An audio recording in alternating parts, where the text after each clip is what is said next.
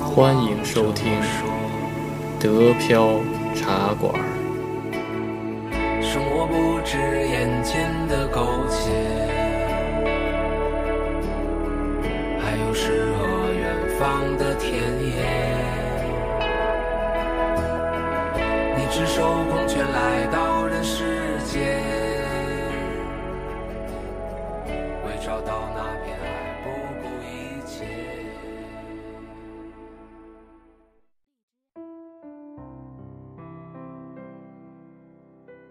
欢迎各位来到德标茶馆云聊天儿，我是黄老板。呃，我是老李，大家好。我是安逸，大家好。嗯，然后，然后之前那个群里，呃，另外一个群里有一个朋友，然后他那个他之前发过一视频，是那个也是法兰克福，然后说那块儿全都是卖，说每周会有那个卖卖镜卖镜头的，卖二手卖二手镜头啊什么的。嗯，对对对，我们这边也有，就是那个二手市场上有好的镜头，对就还挺便宜的。对，这旧货市场你要买好东西，其实其实你真的我就见过哈抢好东西的，知道吧？因为我不是有时候那时候是是像我那岳父就比较喜欢逛那个啊旧货市场，我我每周都要跟他去。我见过一次，但结果去多以后就发现，大部分都是那种假货，都是那种摆地摊那种面摊货啊，都是假货。哦，但是呢真正有卖旧货的，嗯有卖旧货的，人家会开着自己车，车上会放着旧货来，知道吧？当车往那一停的时候，周边的摆摊的那些土土土族人，歘就往上冲，他都不管了，是吗？就是钻在车里边，哇塞然后，就往出逃，哇，就拿拿各种东西，然后呢就开始那那讲价，你还没的几几分钟后就卖光了，哦真的，前我在那。那个那个摆地摊真是真往上抢，真是疯抢。然后我有一次是在那个那个这是法兰克福那个千禧年广场那个那那个地方也是有这不是搞那个被卖地摊嘛。我去那时候看到一个女的开上自己的车，然后呢停到那广场那儿，然后呢嗯摆摆东西，她就卖六样东西，三块表，一把剑，再加上两个旧东西，我忘了是什么了，那关键没看，把剑没看清的。哦，那个还刚摆出来没三分钟就被卖光了，对对对，他把那一有放，人就往上涌，一群人往上涌，我天哪！那可能是那个什么，已经是已经卖出名气来了吧？不是，大家都知道这人不是这摆摊的，他就是来卖旧货的。嗯，真正来卖旧货都有好东西。对对对，很好。哦，对对，对我之前在那个就是汉诺威，嗯我们是去实习还是啥，然后我就走错路了，正好偶遇到一个，嗯、二手店，就是一个练摊儿的地方，然后我就看见有就是有一个人卖大概十几十个相框吧，里面是那种版画，那个很值钱，我就问他多少钱，他就说一欧一个还是两三欧两个。反正超便宜。我最后就是因为我，我汉诺威离我这儿实在太远了，我就买了一个抱回来。我们这边那个东西要卖三十欧，那个那个其实特别值钱，就我是太后悔了。就它是它好，它是就是当年整版印刷出来的那种有历史的事件的那种画，那个就是国内是没有的。那个要是再卖到国内，可能卖到一千以上都有可能。就是他们他们这边有很多练摊儿的人是，他们就是那种，比如说一个单位有的时候会挂这些东西，或者一个图书馆，或者一个什么地方，就是这些都去库存都不要了，他们就全都拿出来卖。但这些东西有的很比较珍贵，但是他们觉得没用就卖掉。对，像这样对我还知道像什么卖什么那种呃，我记得好像上次跟一个聊聊天的时候嘛，就是有有有一个德国生产的一个什么，就是那个呃八音盒，知道吧？说必须是这个年份的，这个厂生产这个八音盒，对，就特别值钱。然后还还有品牌什么的要求，说是在网上说看到说，如果你要买到这个八音盒在网网上卖的话，能卖到呃几万欧元，但是但是有有偶尔你在旧货市场你能能找着，因为有的人可能他卖的时候他他并不知道这个价值，啊，对对，有是是很多人是的他他觉得他是旧货，我就卖就完了。对，对那现在这种反而少见了，真的就就比较少，那那少见了。像这种捡漏的，你像我我反正是看看过一看过一个呃报道，是说是十几年前有个女的在逛旧货市场，就能买到一个纯金的一首饰盒，嗯，花了就就花了个那那那一百多欧元就买了纯金是吧首饰盒，然后价值价值十几万。但是他们这边就是，如果是你买邮票的话，不太行，有假的，就是那个可能收藏的人太多了，假的比较多。是吧？嗯、然后，嗯然后对，就是有一些就是你看上去大家都知道值钱的东西，反而假的比较多。但是像我买那种一两欧的，他都不知道那玩意儿是干啥的，就比较便宜。因为我们这头儿，呃，莱比锡有一个就是古董店嘛，我经常去逛。嗯嗯，然后就大概我就知道就是什么东西是值钱的嘛。然后有时候就去那个地摊儿看，就是那个就呃就是二手市场那个摊儿里，有的就没啥感觉他卖便宜，有的就知道他是卖贵，就是经常看，有的时候瞎买。对，反正就跟那潘家园似的。然后你那你眼睛那比较那什么的话，对对，看就看你眼力，真的看你眼力，对。对你眼力眼力要比较厉害的话，然后你就能找着好东西。对我们呃，我国内是那种古董，也是古玩市场老逛嘛。就是你看的东，就是他，你就会发现做假的，就比如说这段时间在做这个，他就会在地摊上出现，然后你后面就会知道很多东西都是假的，就是就是只要不是这些的，基本就是真的。像我那会儿逛，就比如说他们一般早上就五六点就去占占位置嘛，嗯，然后我是差不多七点钟，他们一摆好就过去看，然后就哐哐一直逛，逛到十一二点。就是但凡我觉得还挺好的东西，十一二点准备完了，那些绝对都是真的。哇塞，嗯，就而而且都不太贵，因为我不是学哦机械嘛，就是就是铜的那种东西是啊真的还是假的，就你我看了多了大概就知道了。但是没嗯钱买嘛，学生那会儿就就老逛老逛，然后就是到去年吧，呃这不是两年前我回去，我们那儿基本上铜铜的类型的就没有真的了，都卖完了。是吧？对，嗯，现在就是那个古玩市场卖的那种铜的东西，全都是假的。嗯对，都都都后仿制的那种。对对。对，我这边的摊儿里是有好多中国的瓷器，就是一看是假的，然后他卖特别贵。呃，是啊，那个我我我有一次碰到一个，就是也是个中国华人，他们是上海人，他们就他们这夫妇俩呢，就是每每每年回中国几次，然后买大量瓷器，然后运过来，然后在这儿摆地摊儿，就在那车里哦，就旧货市场，对对就卖中国瓷器，这有我见过我见过一个德国人，就是他买了一个，他也是在那儿练摊儿嘛，然后他是在别的摊儿上买了一个中国的瓷器，他以为他那个特别值钱，然后给我看了一眼就放回去，嗯，然 然后后我就就不敢打击他，跟他说是假的，就是、哦。就是那个瓷器瓶儿，你一看它底下那个落款就会知道对对对。对哎假的，那个仿的，一看就看得出来。对，很对，很很明显。对，就他特别喜欢，他以为是就是那种拍卖场上的那种特别贵，但其实不是哎。老外老外他那个什么，就让他自己就高兴就行了，对吧？反还挺正估计可怜的，我感觉。对。他他是高价买的吗，还是怎么着？这我不知道，我没多问，嗯我就是闲逛。对，反正说到那个买东西赚了这个，然后我记得有一个德国电影，那还挺那还挺有意思的，就是，呃，是有一个有一个年轻人吧，然后他呢那个就是逛那个旧货市场，逛那个地摊儿，然后结果呢发现了一个柜子，他正好缺一柜子，嗯然后他就把那柜子买回去了，然后呢，那个柜子呢卖的特别便宜，为什么卖特别便宜？因为它有它是三个抽屉，然后最上那抽屉打不开，然后那个那个摊儿摊主也说，就说这个这个柜子上面打不开，然后钥匙也丢了，然后那个所以便宜卖你，然后那哥们儿就给买走了，然后那哥们儿是一作家，然后呢他就那个回去然后写作写作写作，然后突然有一天那个就把那个这那个心血来潮，然后就想把那东西打开，结果一一使劲，然后终于给打开了，然后发现里边有好多那稿子，全是稿子哇啊，然后他一看手稿嗯，特对写的特别好，就全是小说好像是。然后结果呢，他就他好像就是那个，就就就改了改，然后就改成自己的了。然后结果一一雕，然后结果就成名人了，天然！后就成名人了。然后呢，然后就四处去那个做什么朗读会，因为那个那个名作家嘛，名作家就会被对请到四处去那个做那个朗对对对读会嘛，对对对对，读自己的作品。然后一读作品读的磕磕巴巴的，因为不是自己写的嘛，有 好多人就说，怎么会？好多人就说。那点夸张点。对，这这是这个怎么回事儿？它是你写的吗？然后一开始有人质疑，后来呢，慢慢变成一种那个就是弄巧成拙了，说哎有一作家，然后写的特别好，但是这人可能说话有点问题，然后就是啊，就是有有阅读困难是吧？有有阅读阅阅读。障碍，然后天才是天才，一般天才都这样。然后就越来越有名，越来越有名。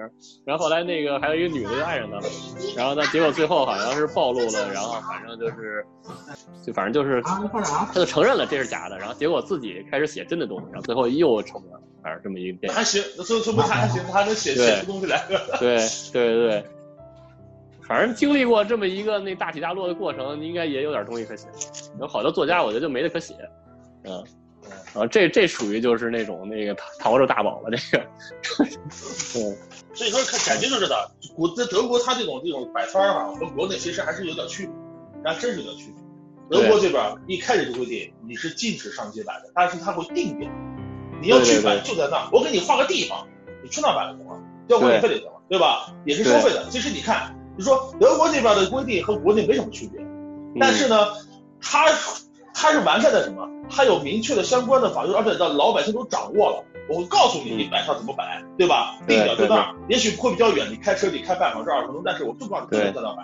然后呢，交管理费，你交费就行。如果你敢，如果你敢私自那站街去摆东西，我就得抓你，然后呢，你要承担法律后果。我家那边的古董的市场，那二手的练摊的，他就是直接规定好时间，你在这个时间在这两条街可以摆，然后就是你过点儿他就会管，不过就没事儿。嗯，反正就说到这个，说到这个那个不定点的嘛，不定点的。然后我原来那个就在送我儿子上上学的那个路上，送我儿子在上学路上，他有一个工地，然后有一工地呢，那工地门口就是老有那个一堆工人，然后出来抽烟什么。然后呢，好像有那个印度人发现这个 商机了，说：“哎，这些工人有没有吃早饭呀？” 那个这国内不是有那种吗？就比如说那个工地门口，然后老有卖那个什么鸡蛋灌饼啊，什么对对对这个对对吧？对吧？然后他吃那个来不及吃早饭的工人就就买了吃了，然后那个印度人就跑那儿上去卖那个，呃，可能是印度泡饼还是什么，反正就是那个类似早餐的东西。对他可能就是在自己在自己国家，然后可以这样，然后呢，他看看德国可不可以这样，结果发现没生意，没生意，然后过了几天就。不知道是被抓走了还是那个还是那什么原因，反正就没再摆了。他肯定是不让的，那是是是是是禁止的，那是禁止的。对，反正也没人来，也没没人来问，也没人来买。对，那个这个工人们想的，工地有早餐免费的，我还花钱在那站里这吃。对对对 对。哎，这个但是你说这这个跟那个中文学校不是因为我儿去上学嘛，不是也有人去卖包子，这一个道理嘛？对，是的，是的，是的。但是那个是那是那什么嘛？那是跟那个学校打好招呼的。肯定得必须打好招呼。对，这个这个在工地门口，这个估计没跟工地打好招呼，就是就是那个自发的在那卖。反正估计估计他们国家是可以这样，可以允许这样的啊。那结果在这边发现不行，嗯，肯肯定不行。对，那感觉对对对。其实其实你看咱们在在德国你不过是他们养成习惯。对你很少能见到。对你很少能见到说是在路边摆什么食品摊的这种东西，很少见到，几乎没有的。对，只有在只有在什么旅游旅游景点摆那种吃盘的卖东西的，都是经过统一的，都有营业执照的，那都拿着照。对，哎，对，在旅游景点是有的，就是随便报了，你会看到它也是包个玻璃箱子。里面装的是各种香肠、肉肠，对对对对，买个餐饼啊，对吧？对对，夏天卖卖个水果，卖个西瓜什么的，但那都是有有执照，那都是有摊儿但那种都是那个什么，对，就是就是你这边你德国这边的呃，感觉你你说那地摊的话，它基本都是呃固定的人、固定时间的固定嗯地点。固定的地点，对。嗯对，其实七少说的这个问题，我觉得，嗯，就像我们在德国这个观察啊，他的比如说像你说的这些，大家他比较有序的去做做一件事情是吧？组织活动也好，我开始就有一个完整的、有序的相相关安排，然后完事儿以后还能把这个次序被摆回去。其实，在我们上学的时候就很很明显能够体会到这一点。比如说我们当时文校当时在同一个学校嘛，每一个。每一个宿舍是吧，或者是每一个区域，它在不同的时间，大家学生自发的就会组织开 party，开 party 这个这个这个事情就会说，它整个其实就是已经很有序的一个组织了，是吧？会刚开始它组织好以后，然后发广告告诉你们是吧？我们什么时候什么地点在在什么地方开什么样主题的 party，然后有序的去准备。你开 party 呢，肯定要有吃的东西嘛。那这个时候他们会召集是吧？有人要去，如果想自己去卖东西嘛，那就去。当时我们也有中国同学去做这个事儿嘛，就。你自自己先打好招呼是吧？去做一个安排懂，然后到时候就去，去了以后你准备好，弄完弄完以后该卖卖，该弄弄是吧？弄完钱赚了赚了以后，完了以后自己把东西打扫完，最后很很快的回到这个原来的次序里边。其实它整个社会运转的话，它从最开始的这种就是说人的成长过程中间就不断的在去做这个事儿，所以我们当时其实还挺挺挺惊讶的。我至少在这个层面上觉得还他这边儿他这边儿就好多事，说实话都是嗯建立在一个呃自己的基础上面。嗯。这个事儿你在你在国国内就呃没法儿推行，呃改变人的有一个不太就呃改变人同意的观点，对就是。好，我跟你说，对对对对，其实我之前可能就是，就可能很多的想法会稍微偏欧洲那边一点，但是可能因为疫情吧，现在我更更多的视角在看到国内的成长和变化，然后同时我你们刚刚描述的那种有组织的地摊，其实这种我在国内也有看到，所以我的一个观点是说，咱们还是应该，呃，分场景、分区域、分组织去看国内的这个地摊的文化。上海、广州这种地方嗯管理绝对到位。你可以看到市场的有序性和整洁性，包括清洁。中国啊怎么呢？对我摊位不用自己清洁，专门雇一雇雇佣清洁工人帮你清洁，就是解决就业问题，又能保证是社会秩序有秩序问题。但是你要到地到地方，你像你到到到我到到我老家，我老家山东阳泉的，或者说呢，我回回到是我父亲住的那老老家是是河南那那农村那那村子，村子每年都每每每四天就是一个集市，那过去之后，那真就蝗虫扫街一样的，那都乱七八糟。这个就说他就不到位嘛。就说这个它是什么？中国是因为发展不均衡，它有地地域差异。发达地方对有适当的管管理，呃，有很好的管理机构和管理方法。我刚才说那些个事情是吧，对这个事情，我觉得有意思的就是在哪儿呢？就是老李说的这个什么差异性，对吧？国内是因为这个经济发展不均衡，或者管理管对对对理管理资源不均衡，所以导致差异性很大。但是比如说我们在德国生活，我因为我在小城市、农村和大城市都生活过，它的整个体系基本上是一致的。这一点我是觉得特别特别的，就是说相对来讲有有有有比较比较特别的一个一个一个一个方式吧。这边好管理国内就说是就是你呃呃你你这边你怎么地，你都是说你还放放在一个呃人少才好管理的这个对基础人少。上你说你德国这边你你之所以能做好人自觉，然后呃呃也干净，一切呃感觉好很有序，他因为他他他还是因为他人少，就说你这一套你给他呃扩大一百倍，然后呃放到中国去，他肯他肯定就是行不通的。对管理模式就会发生变化嘛，这肯定的。你行不通的，嗯就是所以说你呃呃呃不是说是要把这这一套就是照搬呃回国内就说是那个这边那个多么好，就说那个国内肯定要走嗯走自己的路，但说是对国内的我觉得国内其实他这个练摊的人随机性比较大吧，像我原来在国内买东西，流动流动性也大，嗯，对他们是就是不是那种经常是在摆摊的，比如说今天这个厂效益不好，到了季末还有一堆库存没卖完，他就直接在街上摆几天摊，把它全都卖了。还有一些比如说卖菜的人，他可能平时一直有，就是有自己收购他的供货，嗯就是供货商过来收购，但是忽然这个季度他们就不收了，这些农民就得去城里去卖菜。像他们就就这几种人，其实他们都不知道就是上哪儿就去，就是说我弄一个证儿去摆个摊儿，那就是看哪儿人多往那儿一摆，卖完就直接撤，是这种。德国我觉得还是因为就是他们这头买家少，所以卖家才会抱成团，在一个特定的地方吸引大家去去。像我在德国，像我们镇子上逛着二手，其实有很多人就是摆着摆，他都知道他卖不了，就是老出来和大家就是和卖家聊天，然后对聊聊天儿是吧？沟通一下是在。哪属于卖的能卖出去。属于套词儿的，呃不这个对对对，这后一后一脸熟。嗯，尤其像那个就是卖邮票的这种，他们基本上都卖都是站一天卖不了多少。像他们这种就经常得去不同地方练摊儿，对，而且也会跟你别的摊儿说的这个其实都不属于刚需。我觉得就是大家在讨论地摊文化的时候，有一个先要去分析的是说，其实是有几个不同的维度的。第一个是说，有些地摊文化它就是生活的刚需，比如说早点，比如说修车，比如说一些其他的很实用的。这些人他其实是靠地摊这去支撑他的日常的生活，这是第一类，这是一类。第二类的话，就是说可能是 part time 想要去增加生活的趣味性，或者说销库存，或者说是呃赚外快，类似这种。那这个的话就会有不一样的受众的群体，比如说二手的古董群，它其实，在一些下沉城市的这个群众里面，它其实是不受欢迎的。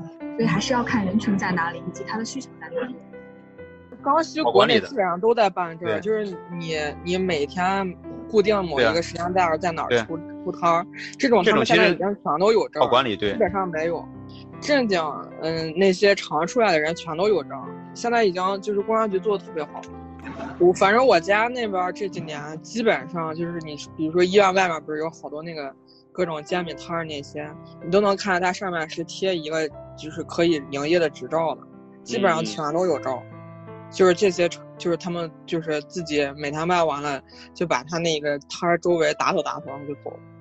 有可能是。基本上没有，就大家都是有证经营。是肯定已经很规范。嗯。这个就是你刚才说的那个什么吗？嗯。区域差异，有的地方它执行的好。然后他就呃管理上海就特别舒服，对吧？上海的这些大小摊儿，我觉得就感觉随便逛，然后特别有次序。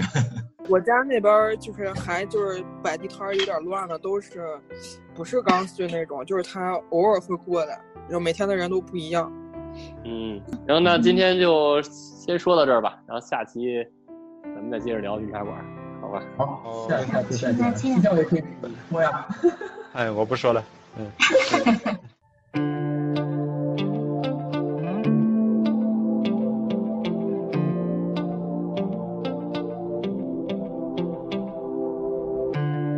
sind stärker als der stärkste Mensch auf dieser Welt, wenn wir zusammen sind.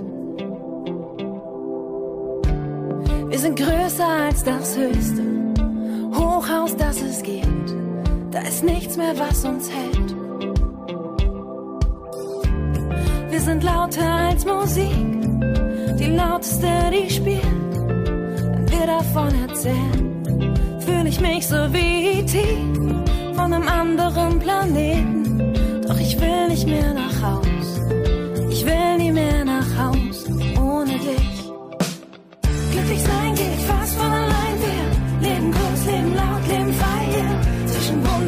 Fantasie. Das mit dir, das vergesse ich nie. Glücklich sein geht fast von allein. Wir leben groß, leben laut, leben frei. Zwischen Wundern und Fantasie. Das mit uns, das vergesse ich nie sind leichter als die Luft, die uns zwei umgibt und die du mir dann stiehlst, wenn ich dich sehe. Es ist schöner als die schönsten Worte, die uns fehlen. Jede Stille plötzlich laut wegen dir. Und weil ich mit dir flieg, hält uns heute nichts mehr auf. Wir öffnen alle Fenster und schreien es laut hinaus damit es jeder hört, damit uns jeder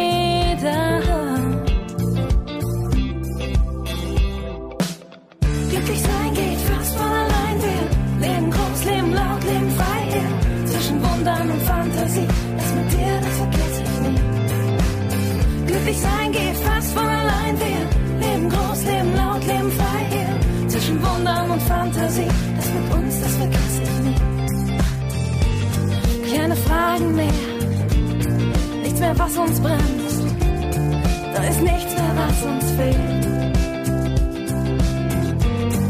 Alles ultraleicht, unser Farbenmeer, so bunt wie es nur geht.